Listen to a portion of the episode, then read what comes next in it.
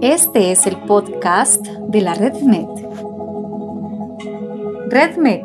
Red Latinoamericana de Metodología de Investigación en Ciencias Sociales, Nodo Colombia. A través de esta participación en el coloquio de la Red Med Nodo Colombia, el profesor Juan Piovani hace una apuesta metodológica sobre las condiciones formulativas de las comunicaciones que se establecen en medio del uso creciente de la irracionalidad, el uso inadecuado de los medios digitales y comunicacionales a través del avance tecnológico, cómo éstas se convierten en una condición para la investigación en las ciencias sociales. Escuchemos con atención.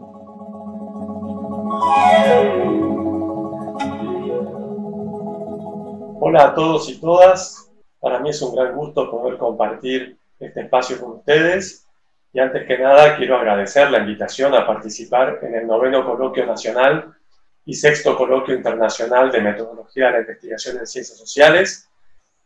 organizado por el Nodo Colombiano de la Red MED. Y por supuesto, felicitar a todas y todos los artífices de este evento, especialmente a la doctora Gloria Clemencia Valencia. Este, este primer panel al que se me ha convocado plantea una interesante aunque muy compleja articulación entre educación, tecnología y comunicación, con base en las actuales experiencias humanas en las que se cruzan la razón y la racionalidad con los sentimientos y también la irracionalidad. Teniendo en cuenta estas bases de la convocatoria, así como el contexto actual que estamos enfrentando en todo el mundo, en el que las tecnologías digitales han cobrado aún más relevancia para nuestra tarea docente y de investigación, eh, yo he optado por hacer una presentación que pone en juego de manera articulada la creciente irracionalidad que vemos en la sociedad con las tecnologías digitales y la metodología de la investigación. Puede parecer un desafío complejo, pero espero poder, con mi presentación, estar a la altura de esta propuesta que hago a través de este enunciado introductorio. En efecto, en los últimos años, y con frecuencia ligadas a las polarizaciones político-ideológicas que tanto impacto están teniendo en nuestras sociedades, lo que por ejemplo en Argentina llamamos grieta,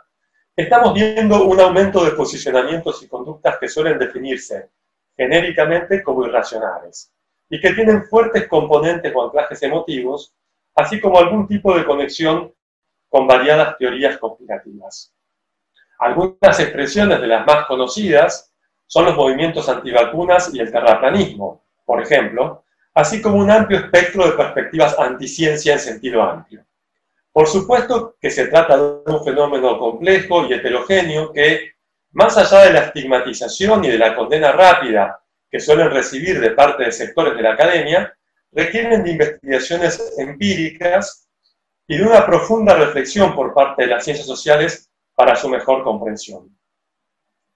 Hay un amplio consenso acerca de que la creciente intensificación de estos posicionamientos encuentra en las redes sociales, por ejemplo Facebook, Facebook o Twitter, una notable caja de resonancia. Y esto en el marco de lo que se ha denominado posverdad, a la que Esther Díaz define como una mentira emotiva, una apelación a los sentimientos en lugar de la racionalidad, con el fin de modelar la opinión pública no sobre la base de evidencias fácticas, sino sobre la base de, emociones y creencias personales.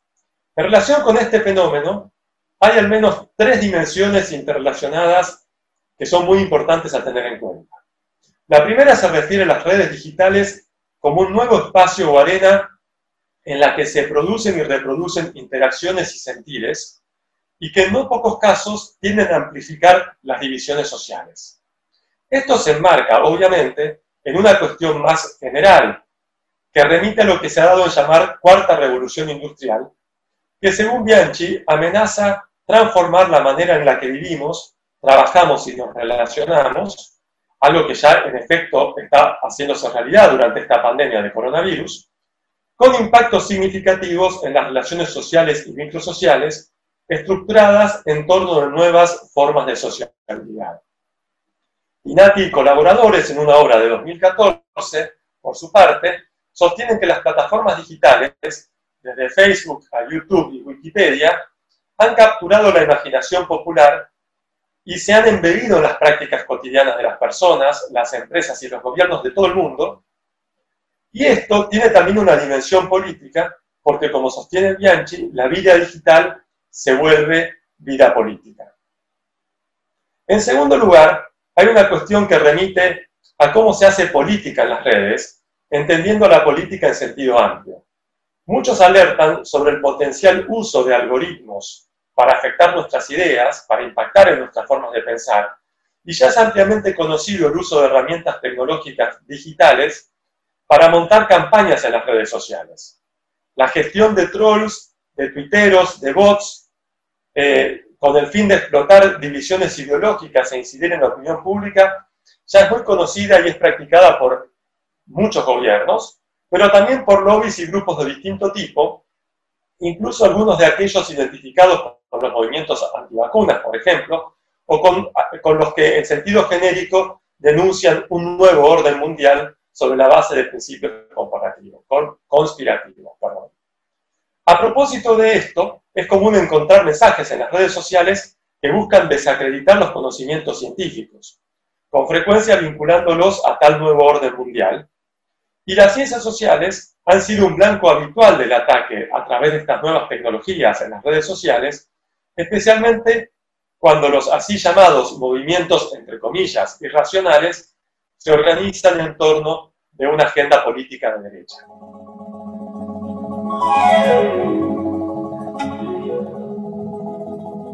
El tercer aspecto tiene que ver con la conformación de estos nuevos espacios virtuales de interacción social como objeto de investigación y a la vez como fuentes de datos para la investigación.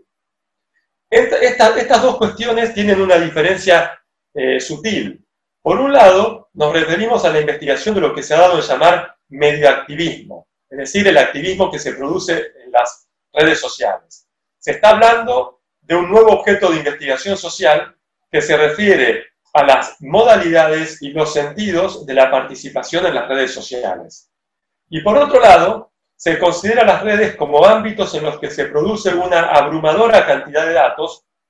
que pueden ser utilizados para la investigación social sobre una enorme variedad de temas que incluye obviamente estos nuevos y no tan nuevos posicionamientos irracionales y emotivos, y que hasta ahora se han utilizado más habitualmente con fines comerciales y de vigilancia y no tanto de investigación social. Es decir, que, al menos en parte, las redes sociales están redefiniendo la sociedad y la política y potencialmente podrían redefinir también la investigación social. Y en este sentido resulta relevante señalar algunas cuestiones metodológicas. Por eso es que, como planteamos al principio, ponemos en conexión estas nuevas perspectivas y conductas irracionales que han cobrado tanta fuerza en las sociedades contemporáneas con las cuestiones tecnológicas, expresadas en este caso con las tecnologías digitales y las redes sociales, y el problema metodológico de las ciencias sociales. En términos generales, esto nos lleva al terreno del Big Data y sus implicancias para la investigación social. Una cuestión que ha cobrado mucha notoriedad en los últimos 10 años.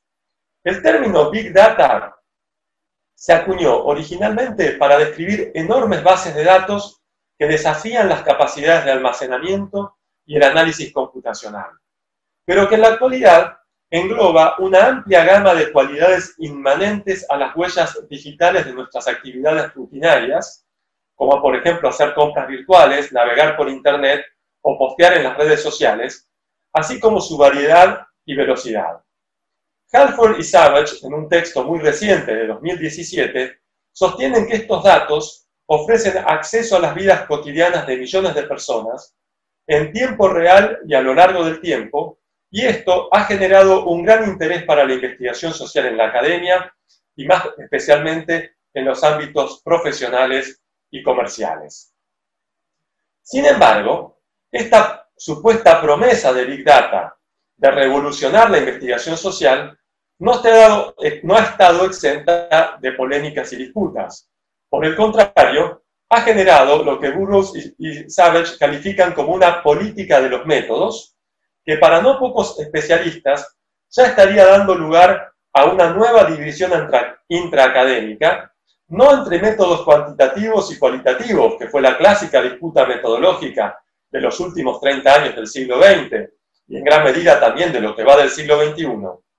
sino entre métodos viejos o tradicionales y métodos nuevos, que serían estos métodos vinculados a los algoritmos computacionales y al uso intensivo de los datos que se generan en las redes sociales. En efecto, tal como sugieren Halford y Savage, en años, recientes ha habido una persistente tensión entre los promotores del análisis de Big Data, que recurren a cálculos computacionales para producir conclusiones sobre lo social, y los sociólogos y las sociólogas escépticas sobre su valor, sus métodos y sus resultados. Para muchos, estas innovaciones tienen que ver con nuevos métodos no obtrusivos, como lo llamaron en 1966 en una obra clásica, Webb y sus colaboradores, aquellos métodos que no afectan al hacer la investigación los sentires, los posicionamientos y las conductas sociales. Solo que en este caso, aplicados a datos digitales. Se ha planteado que estos métodos ofrecen la posibilidad de describir el mundo social de una forma hasta ahora inédita e imposible. Porque a diferencia de los métodos convencionales, por ejemplo las encuestas, las entrevistas, la observación participante, no se basan en lo que los actores sociales relatan y dicen hacer, sino en lo que efectivamente hacen, sin ningún tipo de mediación de los investigadores o de la presencia de los investigadores, como en el caso de la observación participante. Los, defensores de esta perspectiva señalan que la metrificación de la vida social a partir del análisis de Big Data comienza a revelar patrones del orden social hasta ahora desconocidos y que incluyen obviamente todas estas eh, dimensiones o aspectos de lo que hemos llamado lo irracional y lo emotivo.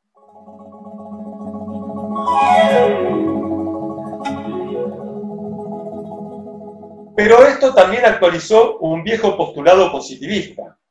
la idea de que con suficientes datos los números hablan por sí mismos y que por otra parte no es tan relevante para la ciencia conocer los sentidos de la acción social, sino que lo central es concentrarse en los aspectos objetivos y observables.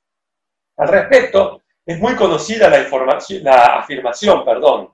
de Martin Hilbert, un experto en Big Data, acerca de que el análisis de 100 me gusta en las redes sociales es suficiente para predecir las preferencias, el origen étnico, la opinión religiosa y política y la situación familiar de una persona. Pero otros autores no están tan convencidos de esto, no están tan seguros de la capacidad del análisis de Big Data para ofrecer conocimientos objetivos de la conducta social, libres de la deseabilidad social que los actores sociales experimentan cuando relatan sus experiencias a los investigadores en las entrevistas o las plasman en cuestionarios estructurados de encuestas sociales. En línea con la visión crítica, Halford y Savage sostienen, sostienen que muchos sociólogos son profundamente escépticos acerca de los enfoques, los métodos y las teorías relacionadas con el análisis de Big Data. Por ejemplo, dudan de que estos enfoques puedan reemplazar otras formas de conocimiento. También señalan que los datos suelen ser sesgados y parciales y se limitan a la gente que usa redes y al tipo de información que comparten y consumen en las redes. También señalan que los datos suelen carecer de información complementaria sobre cuestiones demográficas de base y también se ha señalado el énfasis, que el énfasis puesto en las correlaciones y los patrones estadísticos descuida la importancia de las preguntas de investigación teóricamente fundadas y de los análisis críticos y hermenéuticos. Además, la mayoría de los datos no fueron diseñados con fines de investigación y suelen estar en manos de gobiernos y empresas y no siempre son accesibles para los investigadores y las investigadoras. Latour ha señalado que existen importantes cuestiones ontológicas y epistemológicas. ¿Qué representan estos datos y qué conclusiones se pueden derivar de ellos? Y Stefanisi, en un texto de 2017, también ha insistido en que el uso del Big Data en la investigación social requiere de una cuidadosa reflexión epistemológica y metodológica. El análisis de muchos autores perdón, el énfasis que muchos autores ponen en la cuestión metodológica se debe a que la materialización de las promesas del Big Data para la investigación social son todavía bastante limitadas y acotadas.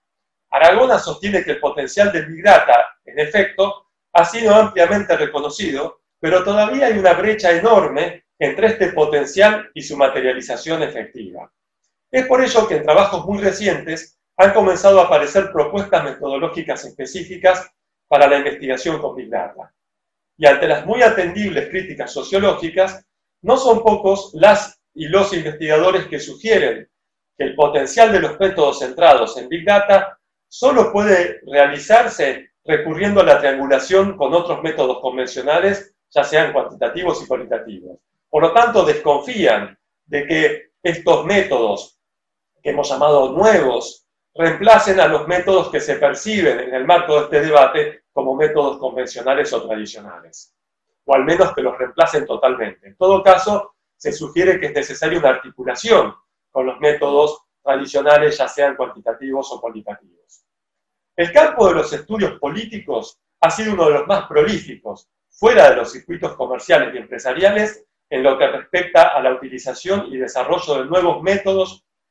para el análisis de Big Data en la investigación social. Y en América Latina hay muchos ejemplos de esto. Algunas de las investigaciones muestran que la gente tiende a consumir en las redes sociales aquello que refuerza su posicionamiento, sus propios prejuicios, sus preferencias. Y esto es algo muy importante a tener en cuenta cuando se analizan los nuevos movimientos, siempre entre comillas, irracionales y antiintelectuales.